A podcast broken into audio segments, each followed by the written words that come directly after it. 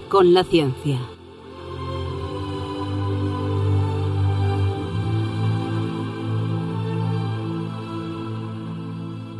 Dirigido por Javier Ángel Ramírez.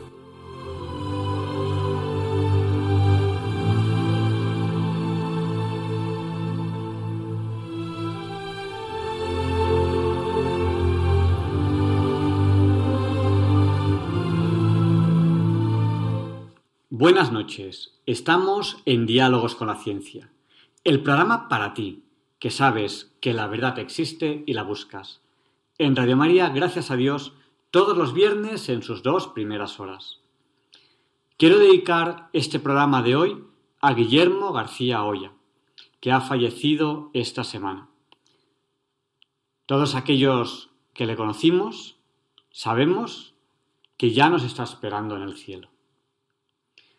Saben que en cualquier momento del programa pueden contactar con nosotros. ¿Cómo? A través del WhatsApp.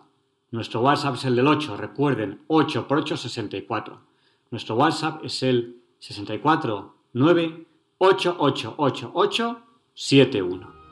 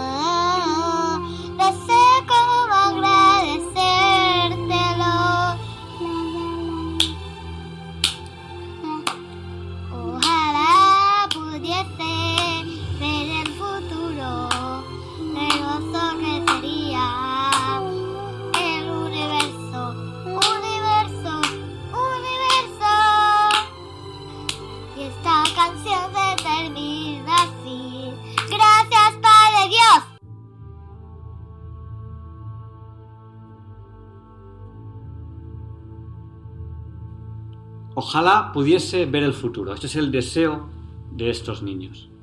Estamos en esos programas especiales de agosto de 2022. Hoy, Leonardo Aimiel Pérez de Madrid nos hará pensar y sentir sobre muertos de soledad. A continuación, en Navegantes Españoles, hoy hablaremos de un navegante ilustre, Vicente Yáñez Pinzón. A continuación, en la entrevista de la semana, tendremos a Javier Herrero. Él es ingeniero aeronáutico español trabajando en Boeing, en Wichita, en Estados Unidos. Con él hablaremos del taxi aéreo autónomo. Queremos también recordar a Olivia Newton-John, que ha fallecido esta semana. Adelante, Leonardo Daimiel Pérez de Madrid, con esta interesantísima sección Pensar y Sentir. Disfruten de esta preciosa voz.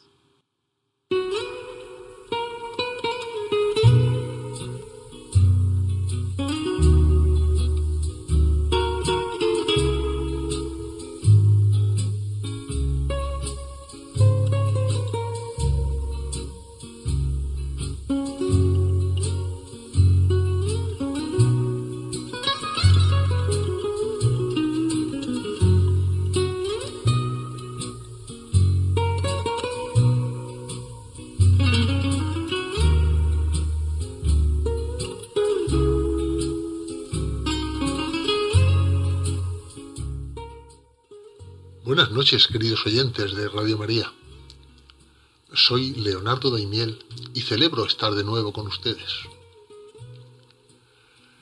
En el texto que les voy a leer hoy en Pensar y Sentir, que su autor, Carlos Marín Blázquez, ha titulado Muertos de Soledad, reflexiona acerca precisamente de eso, la soledad, partiendo de su propia experiencia y de la acusada tendencia que muestra el crecimiento de este fenómeno social. Dice así. No sé si alguna vez he conocido la verdadera soledad. Puede que al final de la adolescencia y al comienzo de la primera juventud, cuando el camino que vas transitando se bifurca y de repente te das cuenta de que en la dirección que por puro instinto has escogido ya no te acompaña ninguna de las presencias que solían hacerlo hasta entonces. Es una sensación extraña, desconcertante. Mirar a tu alrededor y ver únicamente a tu sombra proyectándose ante ti como un fatal interrogante acerca del contenido que piensas darle a tu vida. Luego el camino vuelve a poblarse de rostros, el miedo se disipa y se siente la cercanía de un rumor de voces nuevas que van dando forma a tu identidad y te proveen de una pequeña reserva de expectativas con las que hacer frente a tus propias inseguridades. A partir de entonces, la soledad me ha parecido un ámbito fértil, una parcela en la que uno se recluye cuando necesita poner distancia con el mundo y dejar que el alma se oxigene.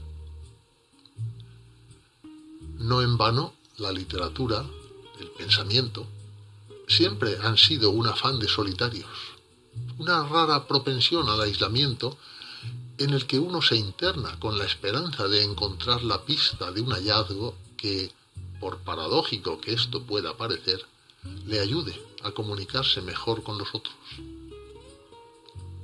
Porque el poema, el relato, la hipótesis filosófica, la sinfonía o el cuadro que se forjan en la soledad y gracias a la soledad, que nunca han existido de otro modo que no sea a través de una casi neurótica y antinatural búsqueda de la propia reclusión, representan en realidad la ofrenda, pobre o fastuosa, efímera o destinada a perdurar, que hace su autor a un mundo con el que anhela encontrarse. Pero luego hay otra clase de soledad, una que no es ni buscada ni querida, ni ensancha el espíritu ni arroja frutos agradables al apetito de un público deseoso de acoger testimonios veraces acerca de las laberínticas complejidades del ser. Hay una soledad que orada las entrañas de quienes la incuban, como una carcoma insomne, y se hace presente a poco que uno alce la vista por encima de la línea de sus intereses inmediatos y aplique su mirada a la tarea de traspasar la membrana de lo evidente. No hay duda de que nos daremos de bruces con ella, porque, no por nada, se trata de uno de los fenómenos más abundantes de nuestro tiempo, pródigo en deformidades. Es la soledad que nace de una época que se ha empleado a fondo en la destrucción de todos los vínculos, que se ha mofado de las lealtades primigenias y ha situado la idea de autorrealización individual en la cima de las aspiraciones personales. Hija de la industrialización, de la deshumanización inherente a una sociedad mercantilizada y de la despersonalización que trae consigo el hecho de sustituir la noción de bien común por la gestión burocrática del bienestar que impone el Estado, sigue propagándose con la pujanza de una buena nueva que marcara el camino hacia la tierra de promisión. Pero basta una mínima dosis de perspicacia para comprobar la devastación que ha producido. Los ancianos son sus víctimas más evidentes, sin duda, pero también personas cada vez más jóvenes, hipertecnológicas, adictas a los nuevos dispositivos de desconexión que les sumergen en una realidad desprovista de la genuina sustancia de la vida. También ellas habrán de sentirse solas.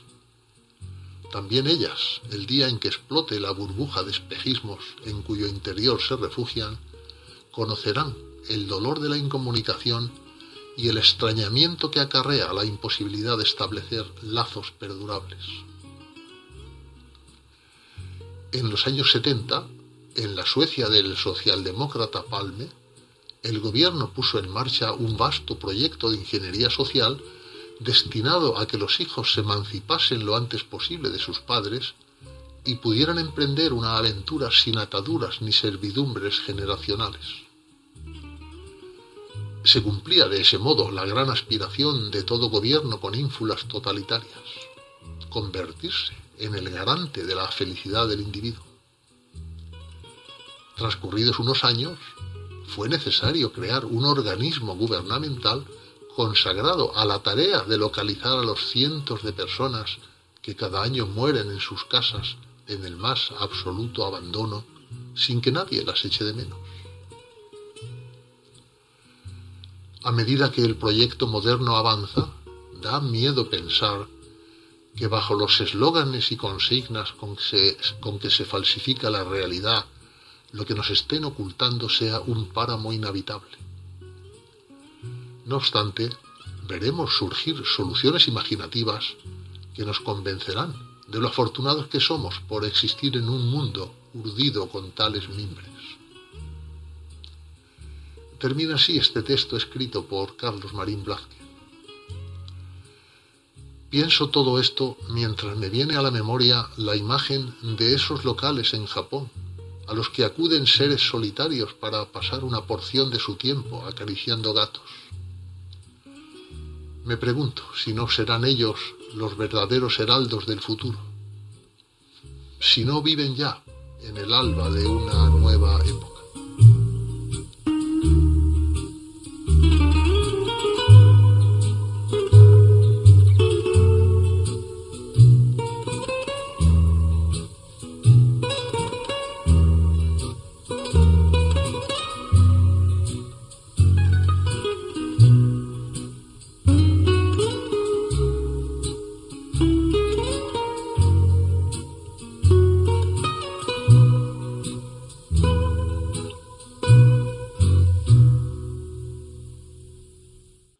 Gracias, Leonardo, por habernos ayudado hoy a pensar y sentir. La semana pasada comenzamos esta sección nueva de verano que quisimos llamar posiblemente mm, algo así como eh, Navegantes del Verano.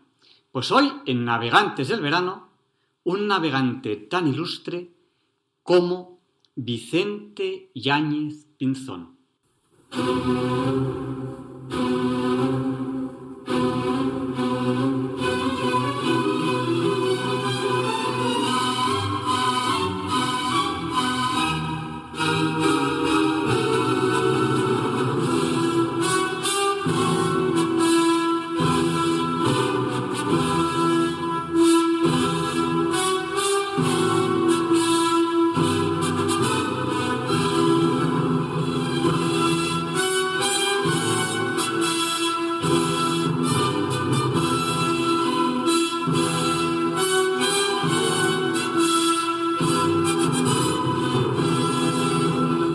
Europa aprendió a navegar en libros españoles.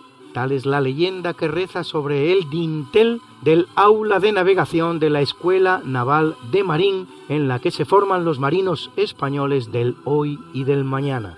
Siendo la frase verdad, porque no contiene mentira, no es, sin embargo, enteramente acertada ni tampoco enteramente justa los marinos del mundo entero, no solo los europeos, aprendieron a navegar en esos libros españoles y también gracias a la experiencia de los grandes navegantes hispanos de los siglos XV a XVIII, primeros que surcaron los confines del Atlántico y hasta del Índico, cosa que nunca se dice e hizo el Cano, y por supuesto el entero Pacífico así como también el Antártico, todos los grandes mares de la Tierra.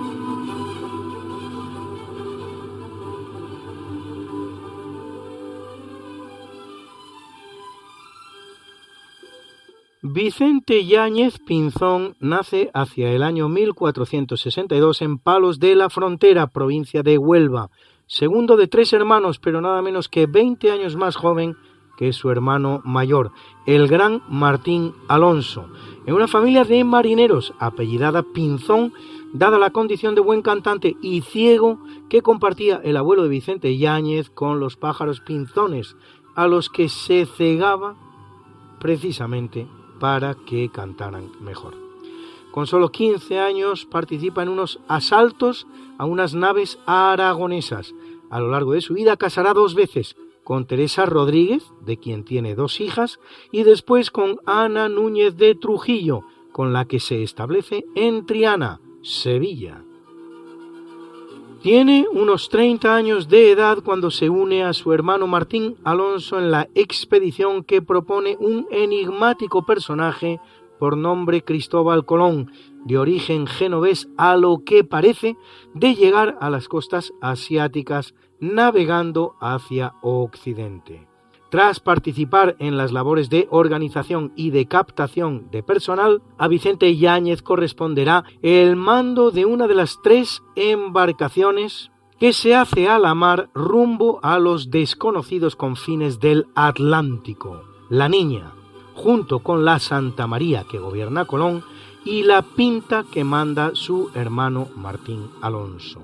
Colabora con este en sofocar las grandes protestas de la marinería contra el jefe de la expedición, producidas el 6 y el 9 de octubre, pocos días antes de que el 12 de ese mismo mes, al límite de sus fuerzas, aquellos marineros consumen la gran hazaña del descubrimiento de América.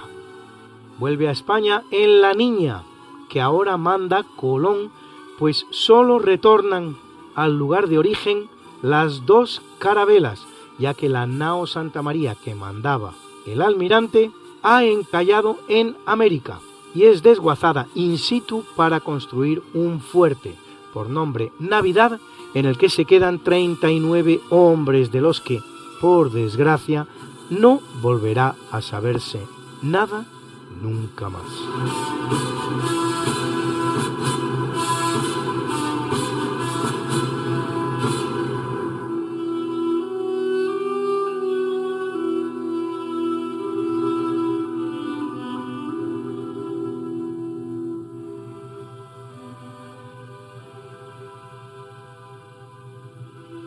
De vuelta en España, participa en 1495 con dos carabelas en la pequeña armada que manda Alonso de Aguilar, hermano del gran capitán, la cual recorre Italia y el norte de África. Y el 19 de noviembre de 1499, entre los que son el tercero y el cuarto viaje de Colón a América, parte Vicente Yáñez de nuevo con cuatro carabelas por él costeadas rumbo a América. Según la obra Las décadas del Nuevo Mundo del milanés Pedro Mártir de Anglería, escrita a partir del testimonio de testigos presenciales, pasadas las Canarias y las islas de Cabo Verde, Vicente Yáñez toma rumbo sudoeste hasta perder de vista la estrella polar y cruzar el Ecuador, adentrándose así en el hemisferio sur, y siendo, según hace constar Herrera, el primer súbdito de la corona de Castilla y de León, vale decir del mundo, que la atravesó, la línea equinoccial, un logro más de los grandes descubridores españoles del momento.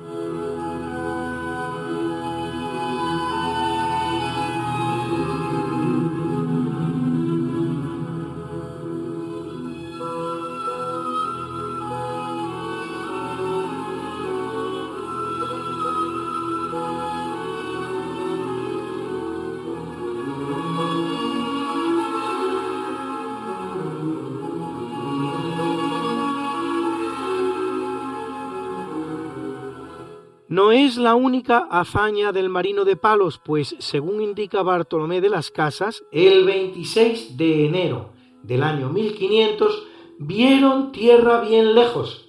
Esta fue el cabo que ahora se llama de Sant Agustín, junto a Recife, y los portugueses la tierra del Brasil. Púsole Vicente Yáñez, entonces por nombre Cabo de Consolación. Noticia confirmada por el propio Vicente Yáñez el 21 de marzo de 1513 en los llamados pleitos colombinos. Este testigo es el mismo Vicente Yáñez Pinzón y sabe, e es verdad, que descubrió desde el Cabo de Consolación, que es en la parte de Portugal, y ahora se llama de Sant Agustín, y que descubrió toda la costa de Luengo, corriendo al occidente la cuarta del noroeste, que así corre la tierra, y que descubrió y halló la mar dulce que sale cuarenta leguas en la mar, y laguna dulce, y asimismo descubrió esta provincia que se llama Paricura, y corrió la costa de Luengo, fasta la boca del Drago.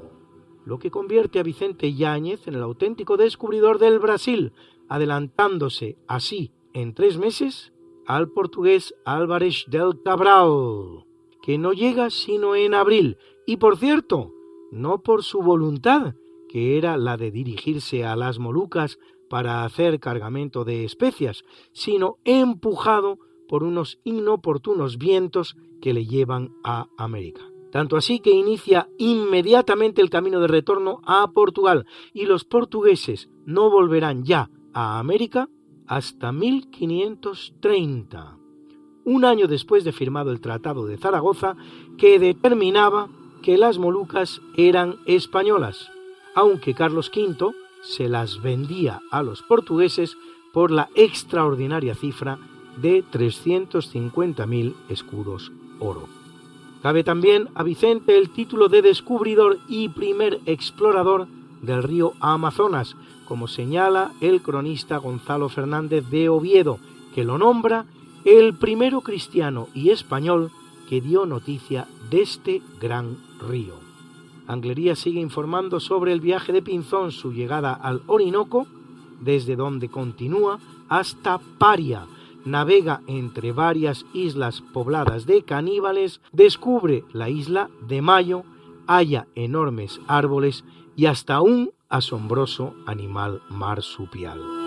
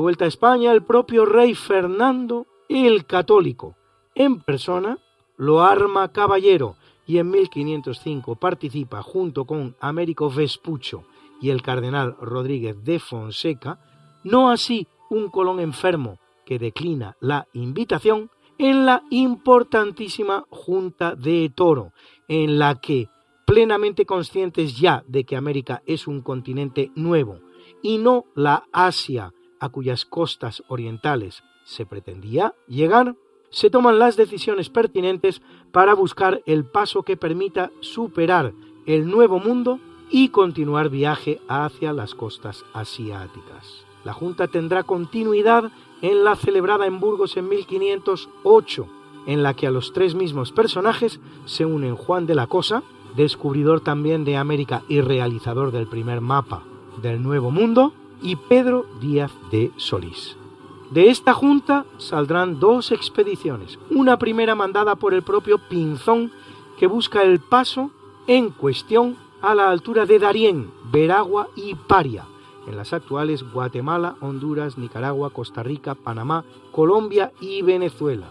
Con ocasión de la misma, Vicente se adentra en el Golfo de México y realiza el que cabe considerar primer contacto con la civilización azteca. Y otra segunda, mandada por Díaz de Solís, que busca el paso más al sur y descubre el río de la Plata, en el que, por desgracia para él, haya la muerte atrapado y asesinado por los indios charrúas.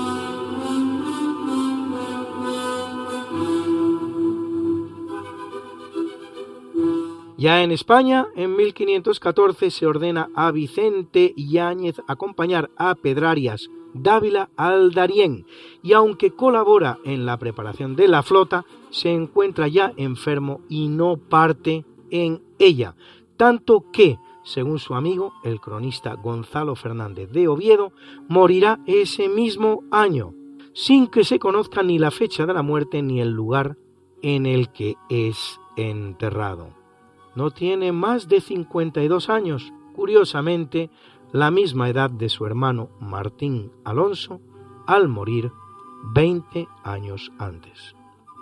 Vicente Yáñez Pinzón es el co-descubridor de América, el primer marino que traspasa el Ecuador, el descubridor del Brasil y del Amazonas, el co-descubridor de que América es un nuevo mundo y no Asia, y el primero que trae noticias del imperio azteca.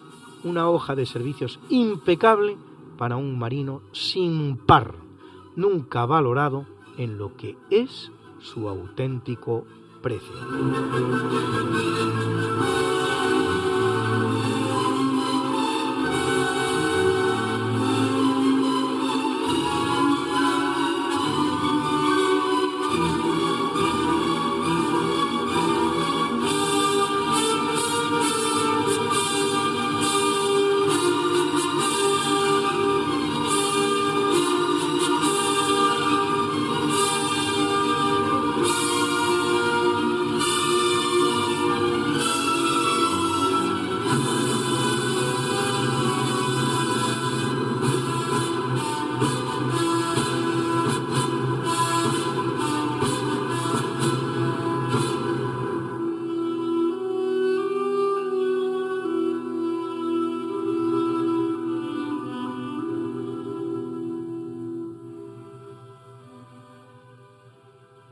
Continuación vamos allá con la entrevista de la semana. Hoy les hablaremos de algo sorprendente.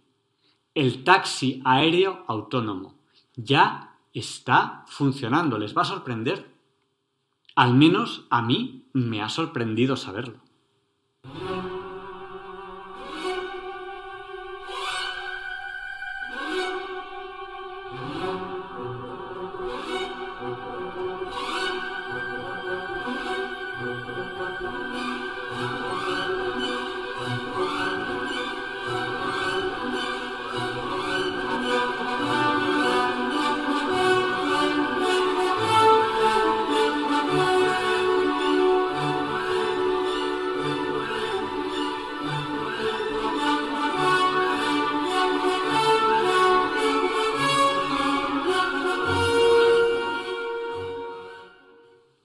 Ustedes saben bien, esta es la sintonía con la que presentamos la entrevista de la semana. Y hoy estamos aquí con Javier Herrero. Él es doctor ingeniero aeronáutico español. Hemos tenido con él alguna entrevista en Diálogos con la Ciencia.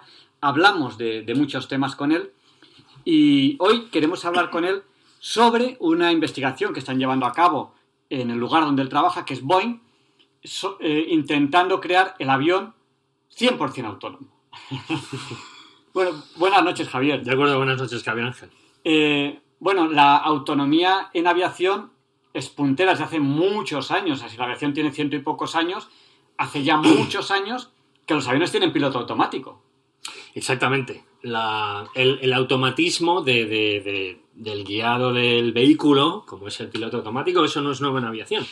De hecho, es lleva ya, pues eso, muchísimos años, ¿no? Desde, prácticamente desde los años 50 y anteriormente. Entonces, lo que es diferente es que hay una serie de tecnologías nuevas que se están aplicando a los campos de, por supuesto, los vehículos autónomos, vehículos de tierra. En particular, todo el mundo sabe del Tesla y otras, otras marcas de vehículos que prácticamente conducen solos.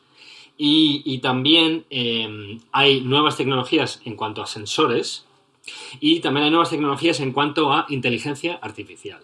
Entonces, esas tecnologías se pueden aplicar a hacer el avión más autónomo eh, durante las fases del, viaje, no quiero decir del vuelo, porque incluyen también fases en tierra, como la, la rodadura para el despegue. Durante las fases de tierra, eh, en las cuales el piloto automático no se puede utilizar. Hmm. Eh, digamos que el coche autónomo es posterior al piloto automático del avión, o sea, los pilotos automáticos en aviones existen, de, bueno, pues has dicho desde los años 50, o sea, hacen ya unos 70 años, y, en, los barcos también, o sea, en los barcos también el piloto automático eh, existe desde hace muchísimos años. por lo tanto, el coche autónomo está un poco inspirado, inspirado en ese, en ese avión autónomo. Pero ahora, si he entendido bien lo que has explicado, el avión se está inspirando en el coche autónomo en ser autónomo en otros momentos que no son propiamente el vuelo. ¿No? Es, así. Exactamente, exactamente. Bueno, lo, que voy a hacer, Javier Ángel, si quieres, es como estábamos comentando al prepararnos para la entrevista, que, que vamos, a, vamos a establecer realmente las categorías que hay en cuanto al automatismo en aviación. Entonces, aquí, aquí tienes claramente eh, tres campos bien diferenciados. Uno son los drones militares, que esos ya, eh, esos son un, avión autónomo. Bueno, vamos a nombrarlos primero. El dron militar, eso no lleva piloto.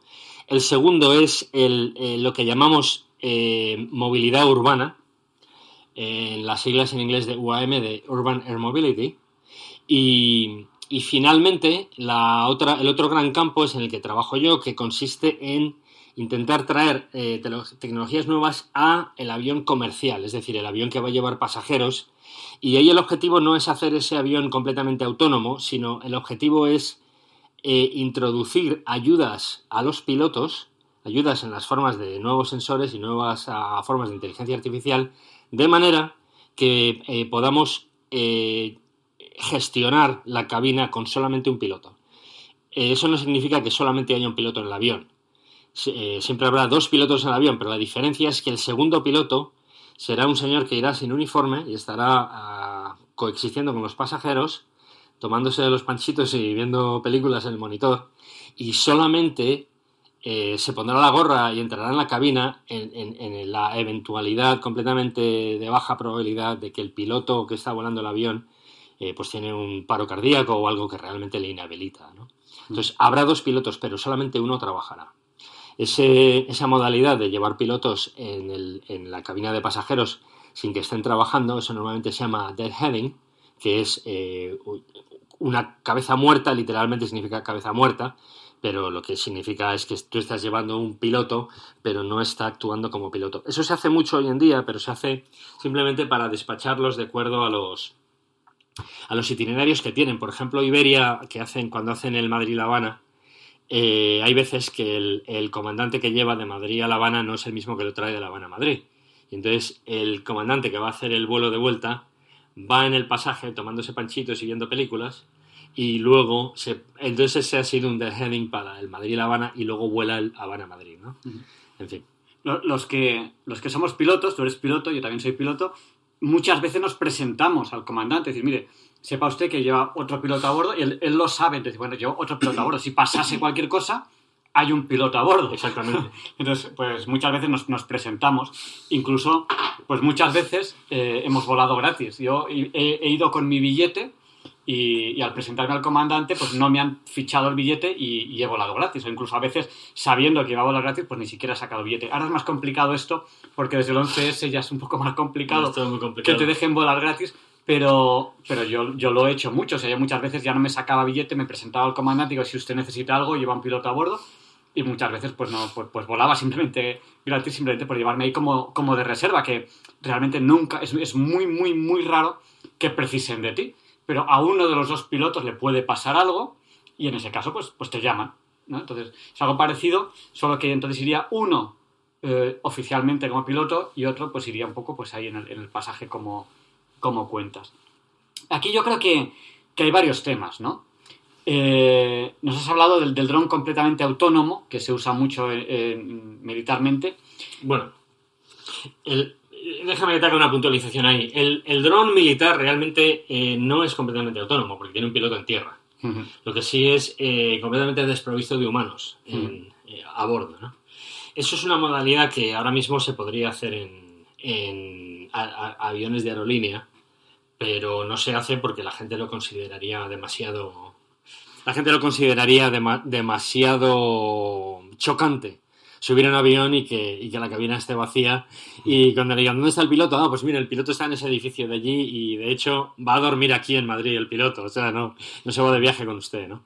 E- e- Eso es el dron. Y realmente yo creo que las, la- las grandísimas tecnologías del dron son, en cuanto a sensores, eh, bien ayuden a la navegación o no, y también en cuanto a comunicaciones, ¿no? Porque estás utilizando las comunicaciones de satélite para habilitar a un, un oficial de la Fuerza Aérea Americana o Fuerza Aérea Española estar en un centro de control de drones en, en pleno, en el medio del país, en la ciudad en la que reside, y ese, y ese dron volando en el Oriente Medio, recibiendo órdenes de, de ese piloto que está sentado en tierra con un joystick como si estuviera jugando un videojuego, ¿no? Sí. Eh, Eso es, eso es completamente factible y está funcionando. O sea, no, en principio, en principio, parece que no hay ningún motivo eh, por el cual eso no pudiese funcionar eh, en un vuelo comercial, excepto, excepto la susceptibilidad de los pasajeros. Exactamente, exactamente. Bueno, pues eso ya no es ciencia ficción, eso, eso es realidad. Lo que ocurre que, bueno, pues de momento no se está aplicando a vuelos comerciales. ¿Qué estáis investigando vosotros en Boeing? Bueno. ¿Qué es lo que estáis aportando como novedad? Porque sé que vuestra investigación es puntera y estáis haciendo cosas que hasta ahora no se habían hecho. ¿Qué estáis investigando? Bueno, eh, nosotros en Boeing tenemos dos grandes iniciativas. Una eh, se llama la, la cabina de pilotos, la cabina del futuro. Es decir, cómo va a ser para los futuros aviones la, pues la cabina y el panel de vuelo, etcétera, cuántos pilotos va a tener, qué, qué ayudas a la navegación va a tener, qué es lo, lo- lo que llamamos the uh, Future Flight Deck, ¿no? Flight Deck en español es la cabina del piloto, ¿no? Sí. La futura cabina. Y luego el otro es lo que estaba diciendo antes, que es la movilidad urbana, que es Urban Air Mobility. Entonces, el Urban Air Mobility, la mejor manera de definirlo es el aerotaxi. Entonces, vamos a empezar por ahí porque ya la tenemos ese volando, ¿no? Ha estado, esta semana pasada ha estado en el, en el Air Show de Farnborough, en Inglaterra. Hemos presentado nuestro primer avión ya terminado que hace de aerotaxi. Entonces, ese avión Sin, sin piloto. sin piloto. Bueno, ese avión eh, lo ha fabricado una, una marca, por así decirlo, que se llama Whisk, que es como whisky, pero sin la Y y sin la H. W-I-S-K. Entonces, eh, lo que ocurre es que Boeing es uno de los dueños de Whisk, pero los ingenieros no son de Boeing y los diseños no son de Boeing. Ahora sí son de Boeing, porque los Bo- Boeing los ha comprado. Pero digamos que Boeing es el, mecenas, ¿no? Por así decirlo, o el patrón. Y, y eso es una pena, porque no nos han dejado meter mucha mano al Whisk de momento. Pero yo entiendo que eso es una maniobra muy buena para que la gente que ha estado diseñando ese avión tenga la libertad de ir y hacer prototipos rápidamente sin tener que, interactuar con toda la burocracia que una empresa tan grande como Boeing presenta, ¿no? Eh, yo hay muchas veces que cuando me preguntan mis hijos que, a, qué me dedico, yo no les digo yo soy ingeniero, yo les digo que soy un bureaucracy acrobat. Yo soy un burócrata de evitar la burocracia. Porque eh, con mi acrobacia, soy un acróbata de evitar la burocracia, ¿no? Con mi acrobacia estoy intentando hacer trucos para poder pagar los prototipos, para poder pagar los, los materiales, los ensayos, todas de manera, de manera muy rápida, sin tener que andar eh, enviando, solicitando el dinero, con todos los procedimientos lentos que lo que van a hacer es matar el proyecto. Pero bueno, eso es una tangente. Volviendo al tema del WISC, eh, el avión no está certificado para volar él solo, a pesar de que el, avión puede volar él solo. Entonces. ¿Y, ¿Y por qué? ¿Por qué no está certificado si puede hacerlo? Claro. Por la burocracia. No está certificado exactamente. No está certificado porque el sistema, porque realmente en este momento el sistema de autonomía, aunque lo pueda hacer eh, los reguladores de la aviación, los legisladores. Los legisladores, exactamente, que son la. Aquí en Europa se llama EASA, ¿no? Que es de European Agency of uh, Space and Aeronautics. Y en, y en Estados Unidos, que es FAA, ¿no? Federal Aviation Administration. Esos eh, legisladores o reguladores, entidades reguladoras es, la, es la, el término correcto, eh, antes en España existía la Dirección General de Aviación Civil, ahora está integrada con IASA, ¿no? Entonces, eh, estos reguladores, ellos necesitan ver es, eh, que la inteligencia artificial realmente puede manejar absolutamente todos los casos posibles de eventualidades, ¿no? De que se ha venido un viento cruzado demasiado fuerte, de que, yo qué sé, cosas que, la, que no nos podemos ni imaginar. Y eso es precisamente lo que estábamos comentando antes, Javier Ángel, que la nueva, la, nueva manera de enfrentarse al problema de la seguridad, no solamente la seguridad aérea, pero la seguridad de cualquier sistema, es buscar situaciones tan absolutamente inconcebibles, pero que son las que eh, a, la larga, las situaciones con las que el sistema te va a sorprender. Entonces, y esa es la razón, porque con esa, con esa nueva aproximación, sobre todo después de lo que pasó con el 737 MAX, que perdimos dos aviones, pues los reguladores hasta que no vean muchísimas, muchísimas eh, situaciones de eventualidad, pues no van, a, no van a permitir que estos cacharros estén volando por el medio de la ciudad, entre edificios, etcétera, de manera autónoma. De momento no, pero, pero vamos avanzando. Claro, porque hay muchos pasajeros que todo funciona bien cuando funciona bien, pero de repente pasa algo raro. Yo qué sé, algo que nunca nadie ha pensado antes. Pues Mm, que está nevando y pasa un pájaro y se mete el pájaro en la turbina. Cuatro cosas raras que, jamás ocurren, pero ese día ocurre. Exactamente. Y ese día, pues puede, puede, puede ocurrir una catástrofe. Una catástrofe que, cuando hay un piloto como eh, tiene inteligencia, pues quizás es capaz de resolver, pero un sistema de inteligencia artificial si no ha sido programado para ello, es posible que no lo sepa resolver. Exactamente, exactamente, esa es la situación. Y además ten en cuenta que el sistema de autonomía urbana, eh, eso ya existe, se llama helicóptero.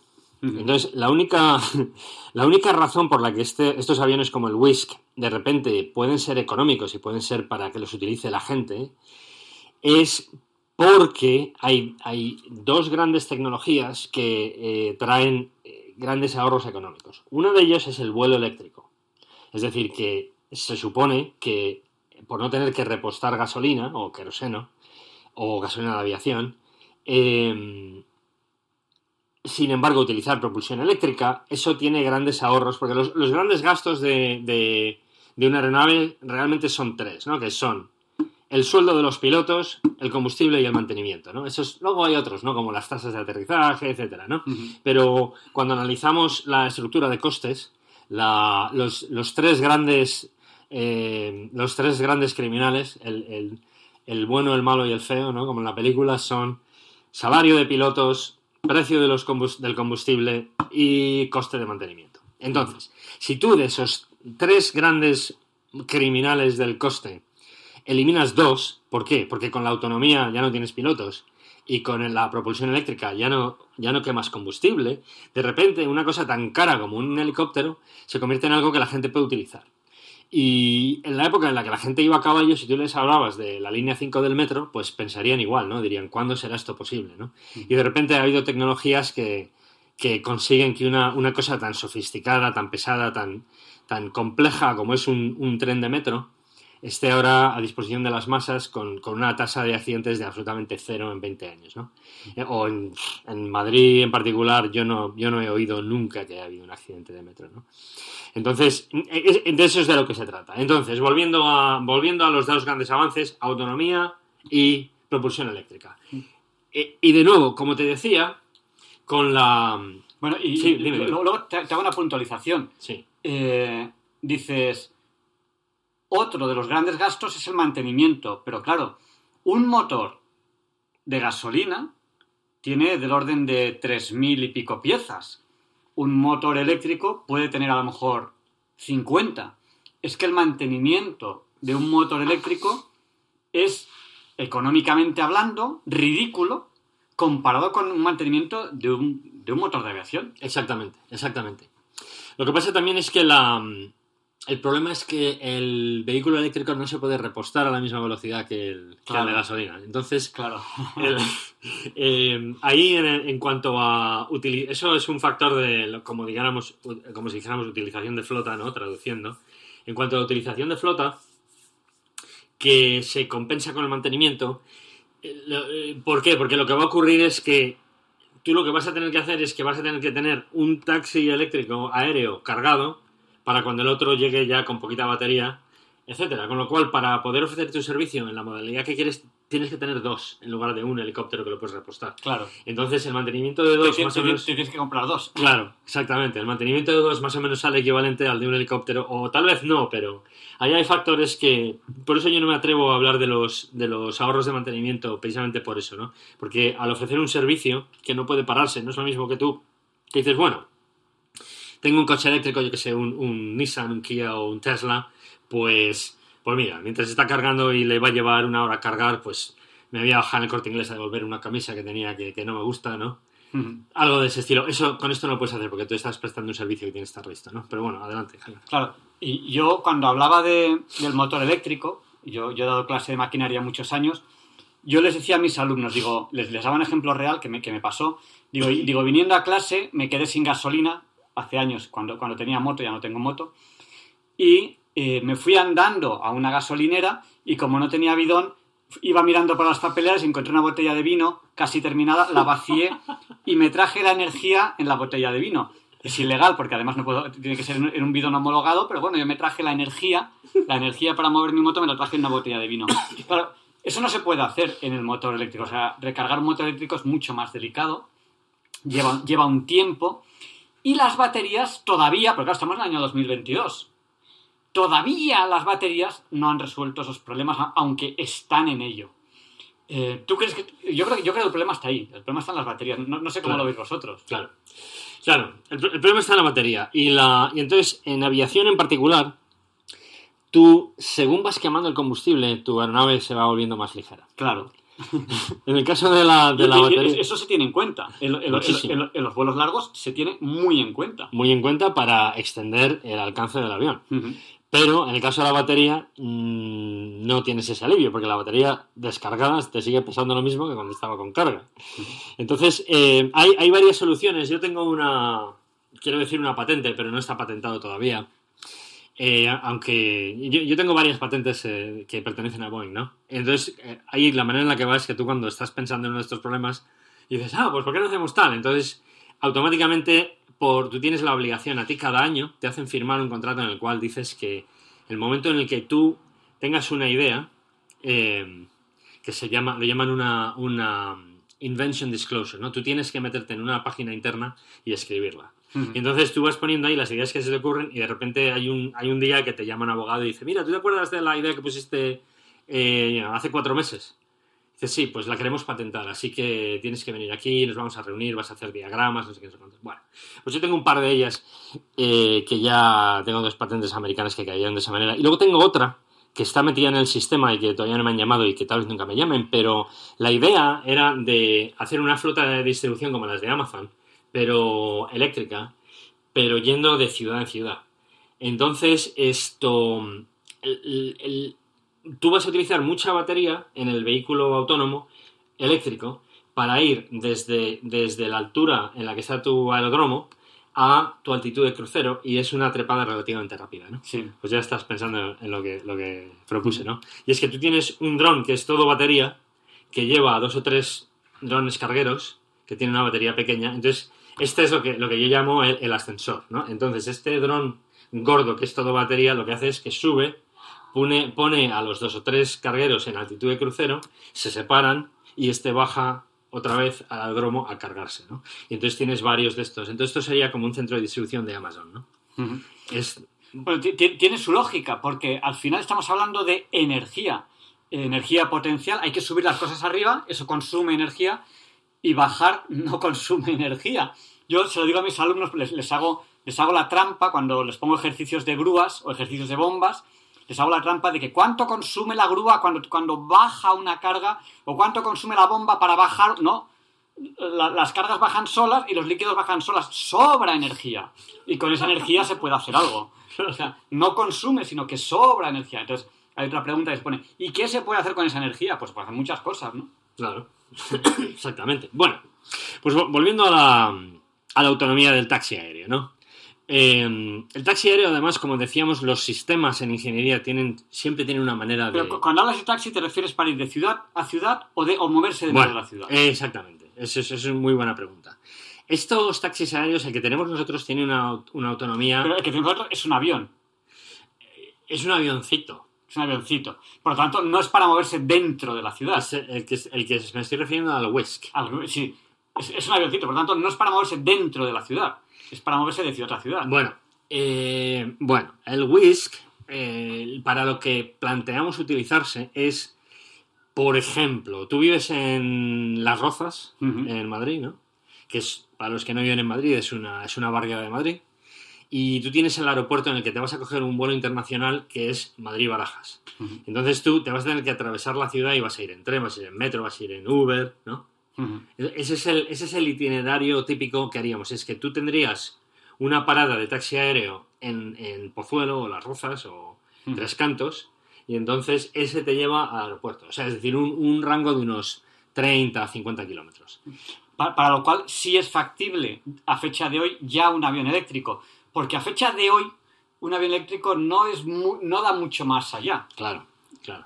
Y además ten en cuenta que, la, que la, con todas las medidas de seguridad que tienen que ir alrededor de ese, ese avión se puede hacer 50 kilómetros, pero nosotros solamente lo utilizamos 25 para que... Claro. Porque claro, lo último que necesitas es que se te combine en una situación de, de, de una amenaza a la seguridad, una situación en la que la inteligencia artificial está intentando volar el avión y el avión se está quedando sin batería, ¿no?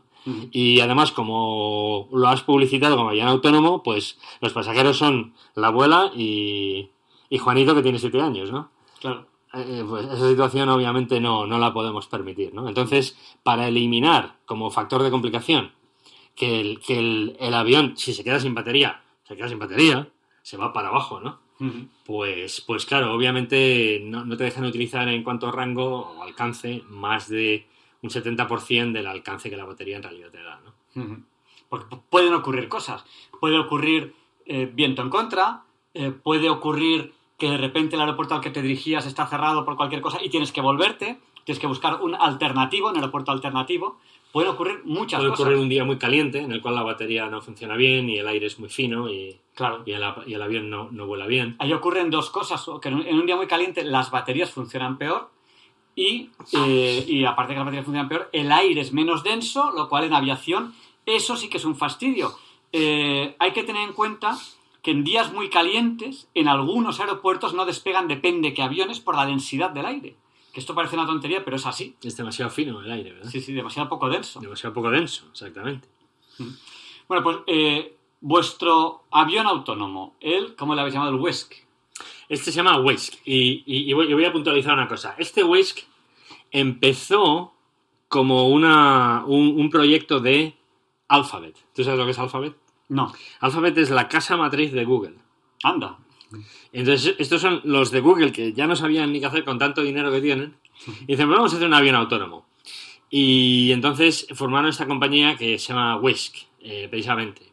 Bueno, formaron una compañía que se llama Kitty Hawk, que es el, el lugar en Carolina del Norte donde los hermanos Wright volaron el primer ¿Hace, hace cuántos años más o menos? Eh, aproximadamente hace 5 105 años, una cosa así.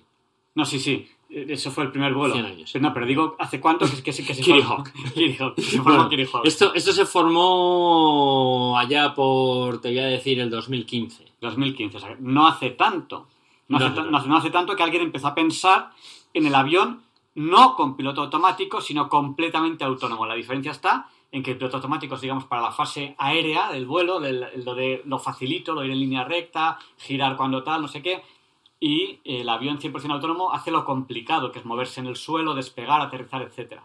Exactamente. Entonces, eh, Kitty Hawk todavía es una compañía que pertenece a Alphabet, que es la compañía matriz de Google y otras, ¿no? Porque tiene muchas compañías. Y entonces, Kitty Hawk se metió en asociación con Boeing para hacer el Whisk. ¿Y por qué lo hicieron? Porque se daban cuenta de que ya tenían un avión que, que, estaba listo para ir al servicio de aerotaxi y querían tener un socio que trajera la reputación de ser capaz de certificar aviones con una, una larga, un largo historial de certificación de aviones. Por eso Boeing entró en el Whisk. Bueno, como decíamos, el- la parte que de momento está... de- hay dos partes que están fallando en el sistema.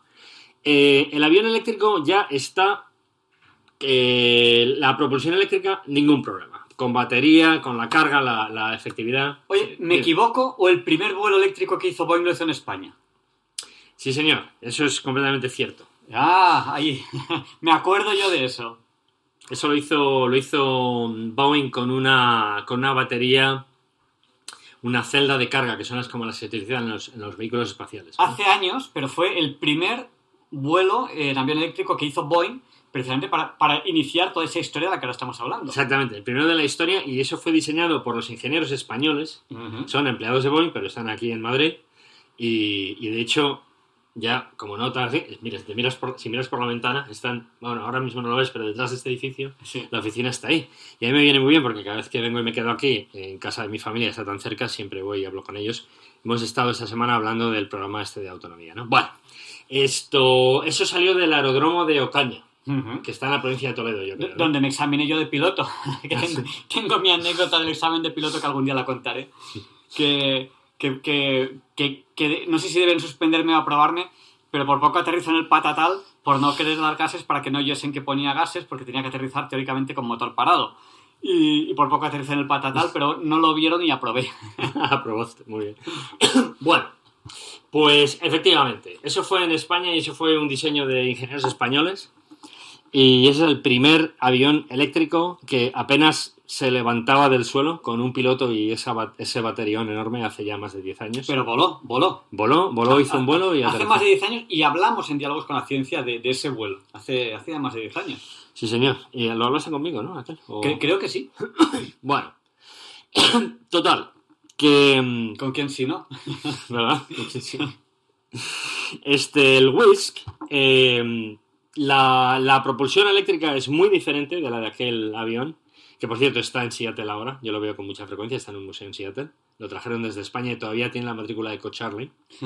Ecocharlie, Y- Ecocharlie es la matrícula de aviación española. Cuando vayan a aviones que empiecen por EC, son aviones de matrícula española. Sí. Y por ejemplo, FC, que es Foxtrot Charlie, esa es matrícula francesa, ¿no? Y, y- y N, la- que en las películas ven muchas avionetas que empiezan por N, esa es norteamericana. Norteamérica, es November, exactamente. Bueno, pues ahí hay en, el- en uno de los museos de aviación de Seattle, en el estado de Washington, donde vivo yo, ahí hay un, ahí está ese avión de la Boeing, del primer avión eléctrico que se diseñó y se voló en España. Bueno, entonces, el Whisk. La propulsión eléctrica es muy diferente de aquel avión y funciona. Ese problema está resuelto. Y otra cosa que está resuelta, que yo tengo un, un papel de un journal paper que, que resolvió un problema de optimización de cómo plantear la, la red de aeropuertos para, eh, con un programa de optimización, cuántos aviones serían necesarios en función. Es, es- esto es, un, es una- un estudio que lo hice con MIT, que es el Massachusetts Institute of Technology, donde dependiendo de la situación de tráfico en la ciudad, eh, preveíamos cuántos eh, taxis aéreos se iban a utilizar eh, para absorber de manera complementaria al tráfico de la ciudad con taxi aéreo, ¿no? y también es una función de los, del dinero que gana la gente y tal. Eh, suponemos que los más ricos, en lugar de coger un Uber si hay mucho atasco, se van a ir a coger uno de estos, etcétera. ¿Cuántos aerodromos necesitas? Eh, de hecho no se llaman aerodromos, se llaman vertidromos, ¿no? Porque son despegan verticalmente, ¿no? Pero vuestro avión todavía no despega verticalmente. Entonces, sí, sí, sí, por supuesto, despega ah, verticalmente. vuestro avión ya despega verticalmente. Despega verticalmente. Ah, yo pensaba que no. No, no, no, por supuesto. No, despega, aterriza y vuela verticalmente en modo robot. ¿No? Bueno, Entonces- eso, sí que es una sorpresa. Yo pensaba que necesitaba pista, por eso, por eso digo yo de ciudad a ciudad, porque pensaba que necesitaba realmente pista. No, no, no. Si, si despega y aterriza verticalmente, ya estamos hablando de que la cosa cambia y mucho, porque ya no necesitas mm, una pista enorme para, para aterrizar y despegar. Sí, sí, este despega verticalmente, ahí tú metes a la abuela y el perro y lo cierras y despega verticalmente y luego se va. Entonces, es, el sistema es sorprendentemente sencillo. Es un ala con muchas hélices chiquititas y entonces cada hélice tiene la capacidad de rotar. Entonces, todas están eh, apuntando al suelo cuando el avión está aparcado y empiezan a subir.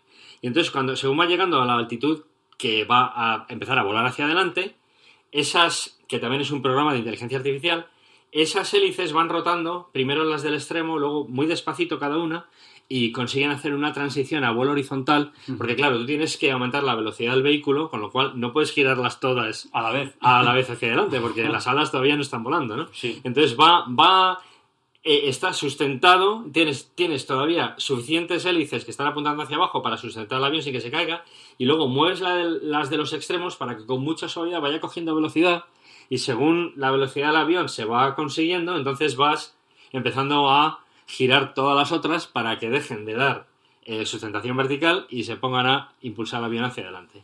Bueno, pues yo, eh, yo pensaba que estábamos hablando de un avión más convencional. Eh, veo que no, veo que no. Es sorprendentemente sencillo como lo han resuelto Sí, sí. eso. Y bueno, total, que mm, ese, ese es el, el- la propulsión eléctrica y también el piloto completamente de inteligencia artificial, eso también está resuelto. Eh, sin embargo, los dos gran- gra- grandes problemas que quedan es el- la inteligencia artificial en situaciones inesperadas, eso es el- porque claro, el vuelo normal, sin viento, con buen tiempo, sin lluvia, sin nieve, sin nada, eh, el día frío, la batería perfectamente cargada, ahí el robot, por así decirlo, que es el avión, lo hace todo perfectamente, ¿no? Pero todavía queda mucho por demostrar cómo va a tomar decisiones en situaciones inesperadas, ¿no? Claro, un pájaro que choca con una hélice y a lo mejor en un momento crítico, o sea, no en un momento cualquiera en fase de vuelo, sino a lo mejor justo, yo qué sé, justo cuando, cuando está aterrizando, justo cuando está elevando, en ese momento pasa algo raro. Eh, pues un pájaro se choca con una hélice, o con dos, Claro. dos pájaros, hombre, ya sería mala suerte, pero dos pájaros, puede ser. Entonces, claro, tienes un piloto humano que de repente echa un vistazo a la situación y dice, bueno, pues voy a poner pedal para compensar, voy a volar un poquito y me vuelvo al aeródromo. Claro. Y bajamos a la abuela y al perro, ¿no? Sí, Pero, pero claro, una máquina nunca no piensa así y nunca pensará así, ¿no? claro. Porque, la, porque el humano y la máquina y todo, pero el humano es la creación de Dios y puede hacer unas cosas absolutamente increíbles, ¿no? El razonamiento abstracto, que eso, la inteligencia artificial no va por ahí. El razonamiento abstracto, pues que de repente puedas inventar algo que no existía, que, que, que, que no, no te basas en juntar cuatro cosas que existían antes, sino que de repente tu razonamiento abstracto te permite hacer cosas que, que la inteligencia artificial no consigue por ahí. Exactamente. Y eso es muy difícil hacer que un robot piense de esa manera, improvise, etc. De hecho, es prácticamente imposible. Y entonces, eso es una de las piezas que faltan. Y otra de las piezas que faltan, sorprendentemente, para la aprobación total, es que las entidades reguladoras no tienen ni idea de cómo van a gestionar el tráfico aéreo, el espacio aéreo sobre una ciudad con una nube de, de, de 400 de eso, porque claro, lo ideal sería que hubiera varias compañías que hicieran el aerotaxi. Entonces, para que compitan en precio y sea muy barato. Entonces, ellos no tienen ni idea de cómo van a organizar el espacio aéreo y la, la gestión del espacio aéreo. Van a tener que relajar muchas normas en el sentido de dejar que los aviones se junten en vuelo a distancias más cercanas y, y- y tienen que confiar en que la inteligencia artificial va a ser tan precisa como para tener 30, 35 de esos aviones volando en una zona, en un espacio muy reducido, que puede ser la proximidad de un aeropuerto, están trayendo eh, pasajeros para que vayan a coger vuelos internacionales, por ejemplo, y la complejidad que va a traer a la gestión del espacio aéreo, pues todavía no lo han resuelto, ¿no? Y además, como la mayoría de las veces son entidades gubernamentales, pues todavía más despacio, ¿no? Porque les importa, les importa un pleno, ¿no? Estamos en Diálogos con la Ciencia, en Radio María, entrevistando a Javier Herrero. Él es doctor ingeniero aeronáutico español y trabaja en Boeing, en Estados Unidos. Con él estamos hablando del avión autónomo. Y lo que ocurre es que hemos visto que hay dos problemas. Uno legal y otro que es que hay que prever accidentes que nunca a nadie se le ha ocurrido antes.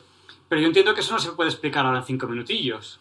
No, efectivamente, hay, cursos enteros de teoría de sistemas que se aplican a plantear todas las situaciones posibles y bueno, lo podemos dejar para otra oportunidad. Pues la semana que viene eh, hablaremos de cómo en este avión autónomo hay que resolver, y se está resolviendo, la posibilidad de que de evitar esos accidentes, que claro, son accidentes que ocurren como accidente porque a lo mejor a nadie nunca se le ha ocurrido que pueda ocurrir eso. O sea que nada, lo dejamos así, Javier, y la semana que viene nuestros oyentes podrán escuchar esa parte de prevención de accidentes en el autónomo que es importantísimo. Es lo que una de las cosas que falta por resolver. Utilizando la teoría de sistemas. Pues muchas gracias, Javier. Buenas noches y hasta la semana que viene. Muchas gracias, Javier Ángel. Buenas noches a ti también y a todos tus oyentes. Gracias sobre todo a ustedes, los oyentes, por compartir con nosotros este tiempo. Y a continuación, Luis Antequera nos explica por qué hoy, 12 de agosto, no es un día cualquiera. It's a lovely day today, and whatever you've got to do, I'd be so happy to be doing it with you. But if you've got something that must be done, and it can only be done by one, there is nothing more to say it's a lovely day for saying it's a lovely day.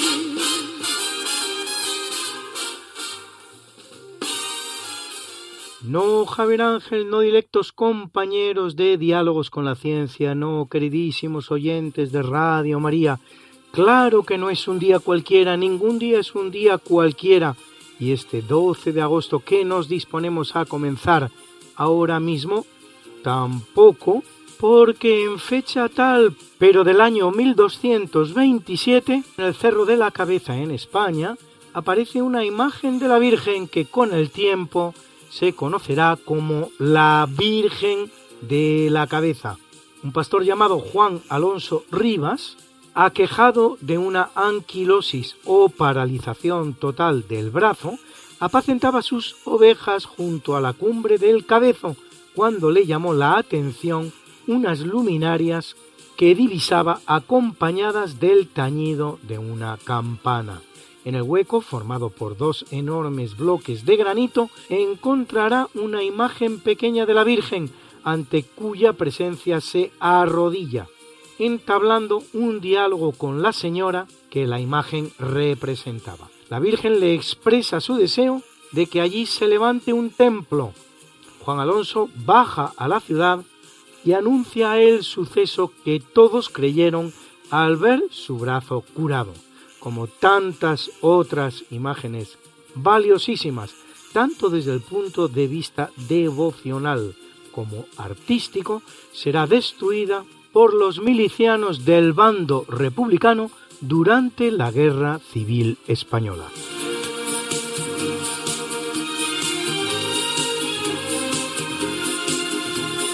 En 1281, tras el fracaso del intento realizado siete años antes, la flota del emperador mongol de China Kublai Khan, formada por más de 4.000 barcos y 40.000 soldados, con la que quiere conquistar Japón, es liquidada por un terrible tifón, en el que es uno de los mayores desastres navales de la historia, equiparable en algunos aspectos al que sufrirá en 1588, tres siglos después, la Armada Española que pretende desembarcar en Inglaterra para destronar a Isabel I, Tudor. El tifón que azotará las costas de Kyushu durante dos días será llamado kamikaze, que significa viento divino, el que según los japoneses protege al imperio del sol naciente y que luego dará nombre a los pilotos que se lanzarán en aviones suicidas contra los barcos norteamericanos durante la Segunda Guerra Mundial. Así que ya lo sabe usted, kamikaze no significa suicida, significa viento divino, de kami, divino, y kaze, viento. Era solo el nombre de un prototipo de avión Mitsubishi Kai-15, usado por los pilotos japoneses. El nombre oficial japonés para los que en Occidente conocemos como kamikazes es Tokubetsu Kogekitai, con el significado de unidad especial de ataque.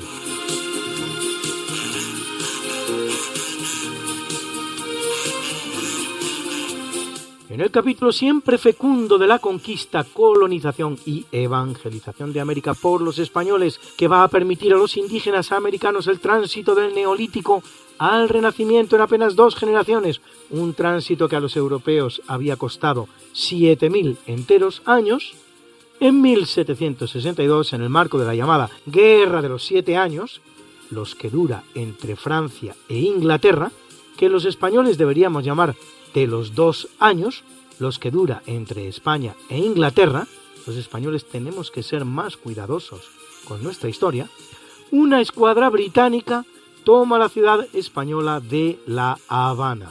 La ocupación apenas dura un año.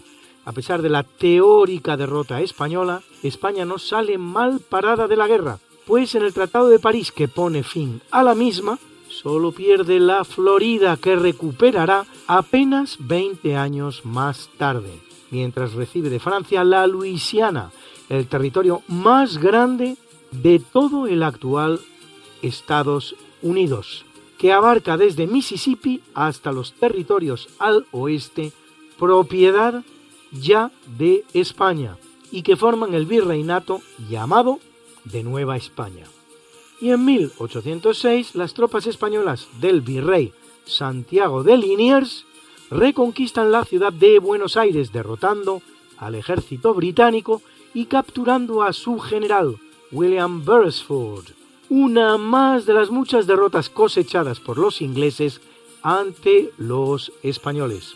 Los ingleses volverán a intentarlo un año después, conociendo idéntico resultado.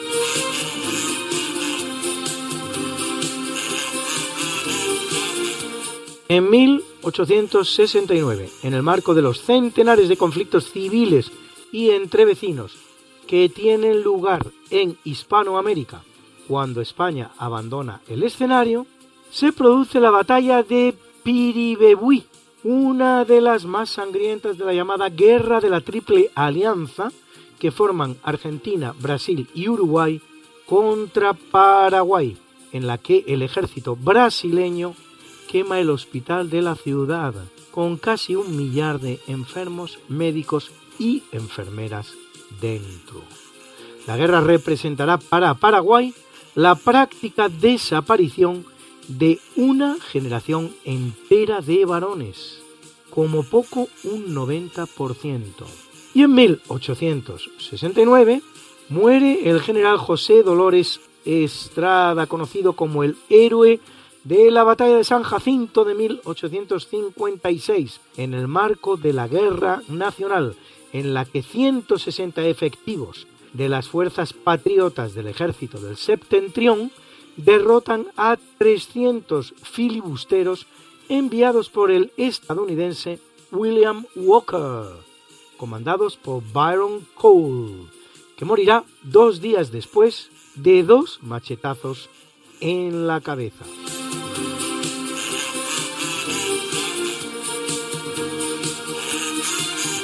En el año 1908, en Detroit, en Estados Unidos, la fábrica Ford Motor Company inicia la producción del modelo Ford T, primero realizado en cadena, que se estará fabricando hasta 1927, 20 años pues. El nombre T se lo debe a Frederick Taylor, promotor de la Organización Científica del Trabajo y de los estudios analíticos sobre tiempos de ejecución y remuneración del trabajo. Con su motor de 4 cilindros, sus 540 kilos de peso, pocos para la época. Tenga usted en cuenta que un 600 pesa 640 y apenas 20 caballos de vapor de potencia alcanzaba una velocidad de 71 kilómetros por hora y consumía 20 litros a los 100. Ford producirá 15 millones de unidades. En cuanto a Detroit, que llegó a contar con casi 2 millones de habitantes en el momento de máximo esplendor de la industria automovilística en 1950, hoy apenas alcanza los 600.000.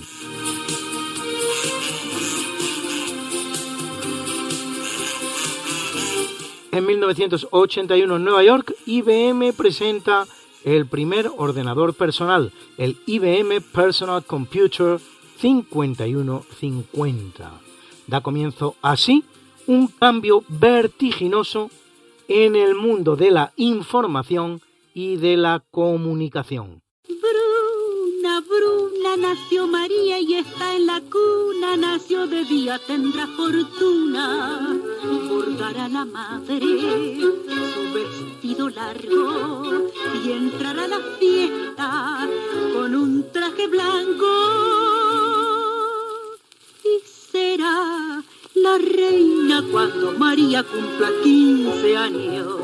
Te llamaremos Negra María, Negra María que abriste los ojos en carnaval. En el capítulo del natalicio ve la luz en el año 1566 Isabel Clara Eugenia, una de las dos hijas de Felipe II, que eran a su vez las favoritas del rey, hijas las dos de su tercera esposa, Isabel de Valois, la cual Isabel Clara Eugenia, casada con su primo Alberto de Austria, recibirá de su padre el reino de los Países Bajos, con la intención de crear una corona separada de la de España y poner fin al conflicto existente en la zona.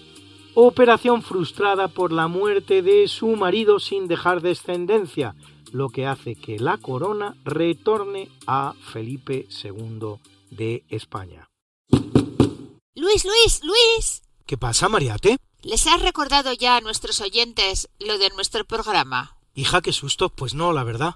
Pues hay que hacerlo, Luis. Sí, amigos, porque todos los jueves a las 5 de la mañana, Luis Antequera, que es mi marido y esta servidora, estamos de nuevo con ustedes contándoles más y más historia, pero historia de la buena, con mayúscula, en el programa Esta no es una semana cualquiera, y con la mejor música. Mariate, es que a esas horas no están despiertos muchos de nuestros oyentes. Pues para todos aquellos que tienen la mala costumbre de dormir por la noche, siempre pueden entrar en el podcast del programa. Esta no es una semana cualquiera. Acuérdense, esta no es una semana cualquiera. Y escucharlo a la hora a la que más les guste escuchar la radio. Pues ya lo saben, amigos, esta no es Una semana cualquiera. con Mariate Aragonés Y Luis Antequera. la historia como es. Y no como nos gustaría que fuera.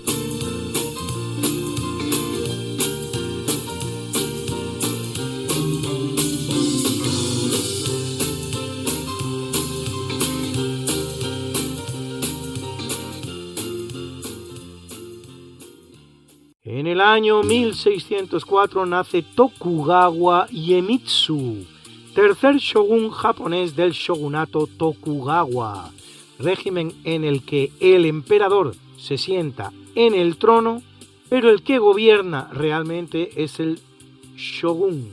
Iemitsu lo será durante 28 años, desde 1623 hasta 1651, y será el primer Tokugawa que no abdica, sino que muere gobernando. Es recordado por prohibir el cristianismo en Japón, Kirishitan en japonés, y por cerrar el país a cal y canto, un cierre que se mantendrá hasta el año 1854, dos siglos y medio, hasta el momento en que una pequeña flota norteamericana de cuatro barcos, comandada por el comodoro Matthew C. Perry, obligará al imperio del sol naciente a abrir sus fronteras al comercio y las relaciones internacionales.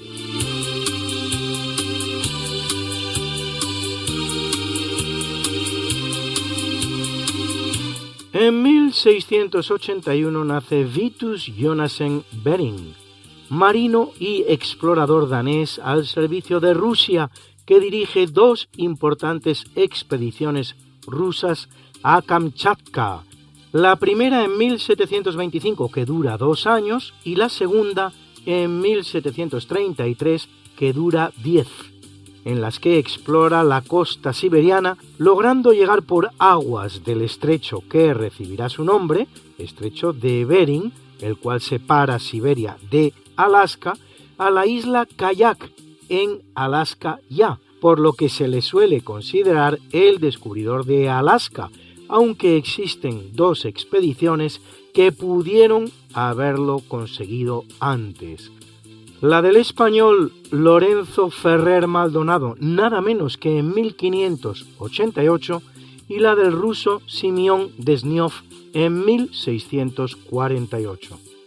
Lo cierto es que, enfermo como se hallaba, Vitus Bering iniciará el regreso a casa sin conseguirlo, muriendo el 19 de diciembre de 1741 de la enfermedad de la mar, el escorbuto. Son precisamente estas expediciones de Bering las que hacen temer a los españoles que los rusos puedan llegar a América bajando desde los confines septentrionales y helados del continente, estimulándoles a explorar y evangelizar las costas occidentales de América del Norte, llegando ellos también, así Pérez Hernández, Eceta, Salvador Fidalgo, Bodega y Cuadras, Malaspina, Galeano y tantos y tantos otros, hasta Canadá y Alaska.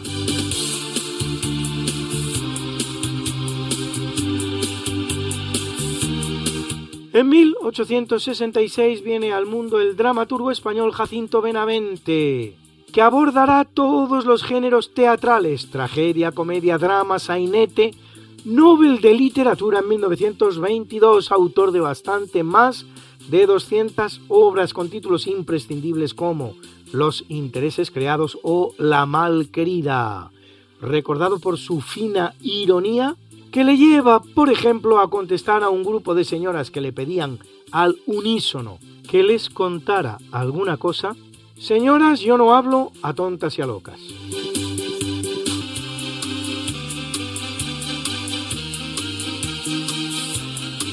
Viene al mundo en 1887 el austríaco Erwin Schrödinger, Nobel de Física 1933 por desarrollar la ecuación de Schrödinger.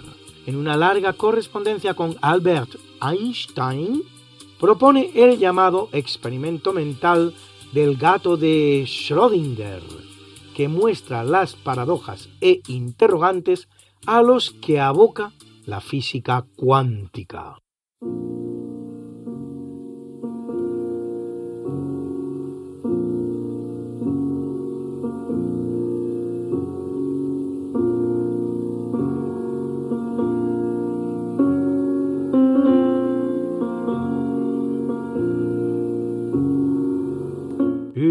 Capítulo del obituario en el año 30 a.C.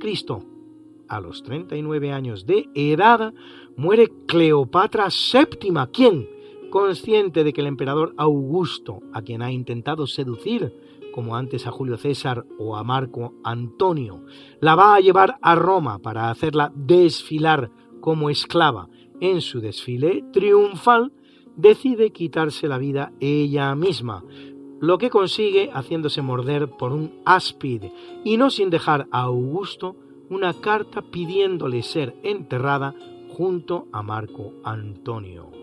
Cleopatra es la última soberana de la dinastía egipcia tolemaica que deja en el país del Nilo a Alejandro Magno y que reina durante 275 años, con 22 monarcas diferentes, en el que todos los varones reinan con el nombre de Ptolomeo, hasta 15. y las mujeres casi todas con el de Cleopatra. A la extinción de la dinastía, Egipto se convierte en una provincia romana.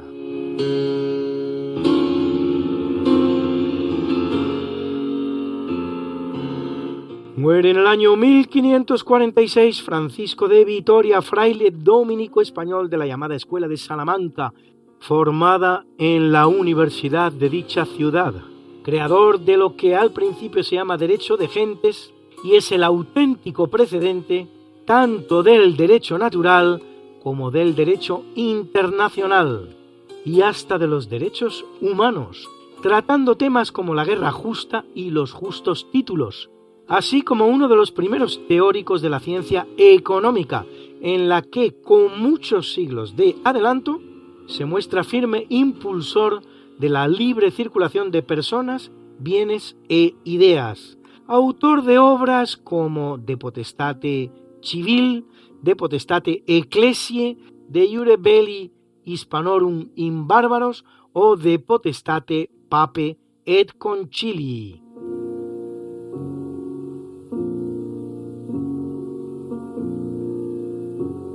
Fallece en el año 1689 Benedetto Giulio Odescalchi, más conocido como Inocencio XI, vicentésimo cuadragésimo papa de la Iglesia Católica, que lo es 13 años. Hombre asceta y bondadoso, lucha contra el nepotismo del clero, aunque hallará la fuerte resistencia de los cardenales fomenta la comunión frecuente y declara falsos los llamados libros plúmbeos del Sacromonte, unas planchas de plomo grabadas con dibujos y textos en latín y en árabe, presentados como un evangelio revelado por la Virgen para España. Según se concluyó, la impostura era obra de moriscos que hacían así un intento de conciliar Islam y cristianismo en un momento en el que su presencia la presencia de los moriscos en España peligraba. Tendrá Inocencio XI un grave enfrentamiento con Luis XIV de Francia cuando éste, en 1682, adopta la Declaratio Clerigalicani, declaración sobre el clero francés, que coloca a la Iglesia francesa bajo su poder. Organiza una alianza entre el emperador austríaco y el rey polaco Jan III Sobieski, gracias a la cual en 1683 se podrá levantar el sitio turco sobre Viena y hasta se reconquistan Buda y Pest.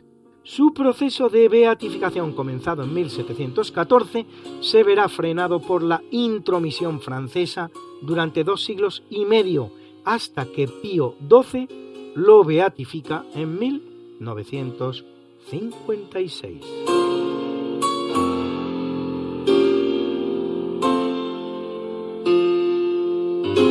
Muere en 1848 George Stephenson, ingeniero británico, conocido como el padre de los ferrocarriles, inventor de la locomotora a vapor, que construye en 1825 la primera línea ferroviaria pública del mundo con locomotoras a vapor, la que unía Stockton y Darlington, y la primera línea ferroviaria con transporte de viajeros, que unía Canterbury y Whitstable, cinco años más tarde, en 1830.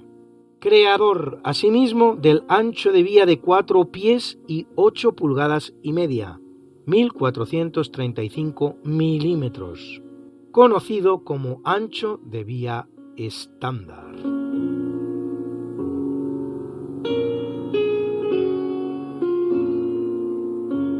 Muere en 1944 Miguel Asín Palacios, sacerdote, filólogo, uno de los grandes arabistas españoles y procurador en cortes, autor de obras como Averroísmo teológico en Santo Tomás de Aquino, la escatología musulmana en la Divina Comedia donde descubre las fuentes sufíes utilizadas por Dante Alighieri, o el Islam cristianizado, en la que revela la ascendencia cristiana de la mística de Ben al-Arabi, Aben Masana y Abentofail.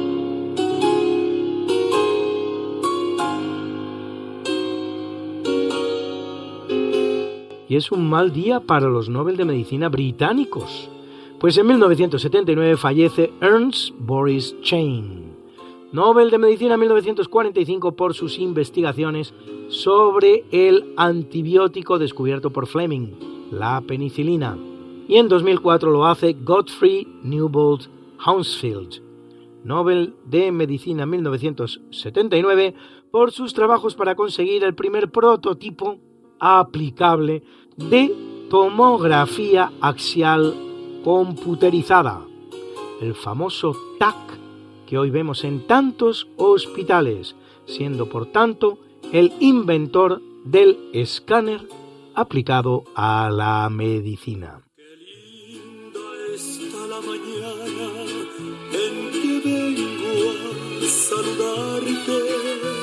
Venimos todos con gusto y placer a felicitarte. El día en que tú naciste, nacieron todas las flores. En la pila del bautismo cantaron los ruiseñores. Ya viene amaneciendo, ya la luz del día nos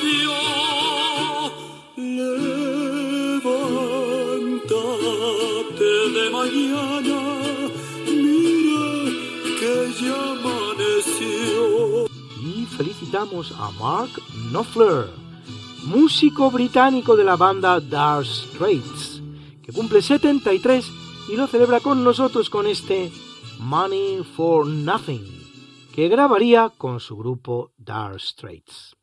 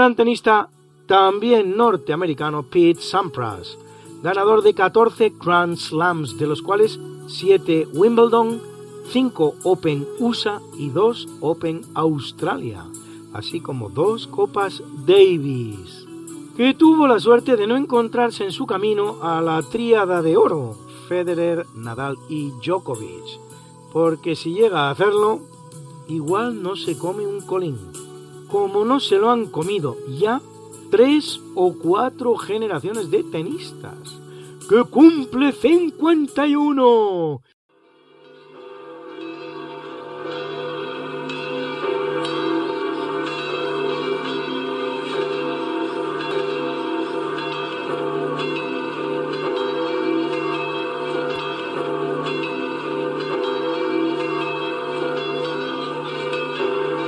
Y celebra la Iglesia Católica a Euplo, Félix, felicísimo, Gerardo, Hilaria, Juan, Gratiliano, felicísima, Macario y Julián, mártires,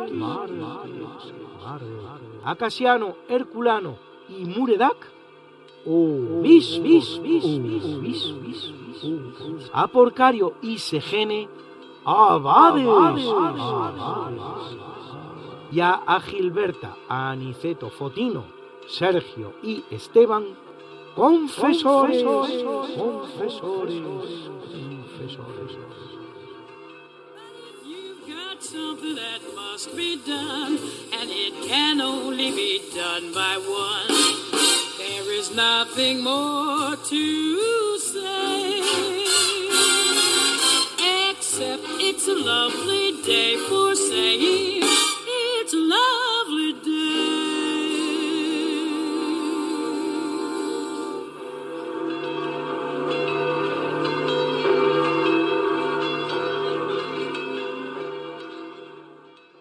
Al comenzar este programa, les dije que si les parecía a ustedes bien, se lo dedicábamos a Guillermo García Olla, que ha fallecido esta semana, una persona excepcional que he tenido la, suerte de conocer. También ha fallecido esta semana Olivia Newton-John, em, gran actriz norteamericana que ha protagonizado películas de nuestra infancia que, que recordamos todos, como por ejemplo Gris. Y en memoria de ella, quiero ponerles esta canción que creo que a todos nos llevará a nuestra infancia o a nuestra juventud.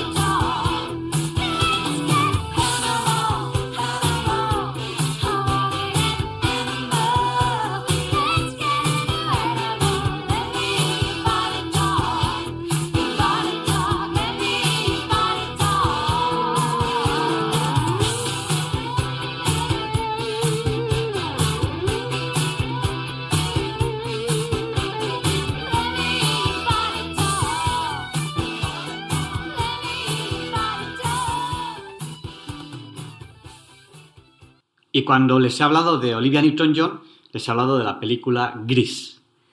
Y terminamos el programa de hoy con esta canción fantástica con Olivia Newton-John y John Travolta. You are the one that I want. Tú eres la única que yo quiero o tú eres el único que yo quiero. Disfruten de esta maravillosa y ya legendaria música y canción. Cierren los ojos como voy a hacer yo y podrán recordar la secuencia completa de la película. Legendaria, impresionante, histórica ya para todo el mundo del cine.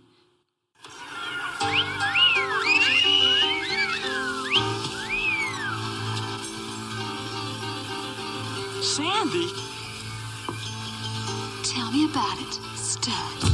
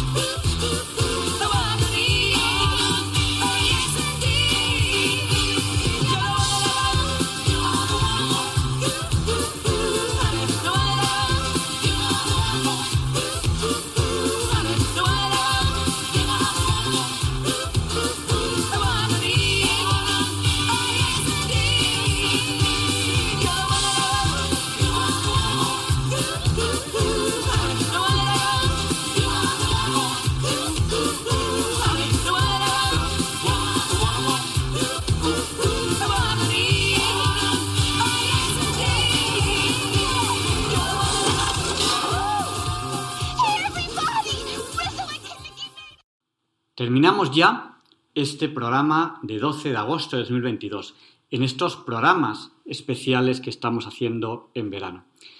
Hoy hemos comenzado con Leonardo Daimiel Pérez de Madrid, que nos ha hecho pensar y sentir sobre los muertos de soledad. La semana que viene, Leonardo nos va a hablar del efecto Franklin. A continuación, Luis Antequera, en estos navegantes del verano, nos ha hablado hoy de Vicente Yáñez Pinzón, que recuerden que la semana anterior nos habló de Martín Alonso Pinzón, que siempre se hablaba de los pinzones, de los dos. La semana que viene, en esta sección de Navegantes del Verano, Luis Antequera nos hablará de Fernando de Magallanes. Tenemos pendiente rematar la entrevista que hemos tenido hoy con Javier Herrero. Con él hemos hablado del avión autónomo. Y la semana que viene hablaremos de estos retos que tiene el avión autónomo y cómo se resuelven. También en el programa de hoy hemos recordado a Guillermo García Olla, que ha fallecido esta semana, persona a la que tuve la suerte de conocer y compartir tiempo con él. Y también hemos recordado a Olivia Newton-John, gran actriz norteamericana que ha fallecido también esta semana. Muchas gracias por haber compartido con nosotros estas dos horas. Les esperamos la semana que viene, si Dios quiere. No falten. Les dejamos con el Catecismo de la Iglesia Católica, con Monseñor José Ignacio Munilla, que sé que el Catecismo les encanta, a mí también. Y le pediremos a San Juan Pablo II que interceda por nosotros para que se nos libre del mal. Recuerden poner una alarma a las 9.37 de la noche, que es la hora a la que falleció San Juan Pablo II. Ese día yo cogí como costumbre tener una oración a esa hora, a las 9.37. Le pedimos que no nos olviden en sus oraciones y a mí tampoco me olviden. Gracias por rezar por mí. Yo también rezaré por ustedes. Hasta la semana que viene, si Dios quiere.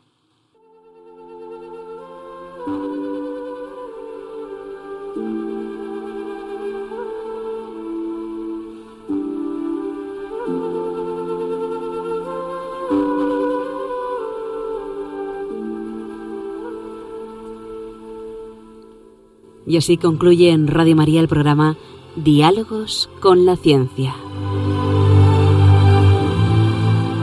Dirigido por Javier Ángel Ramírez.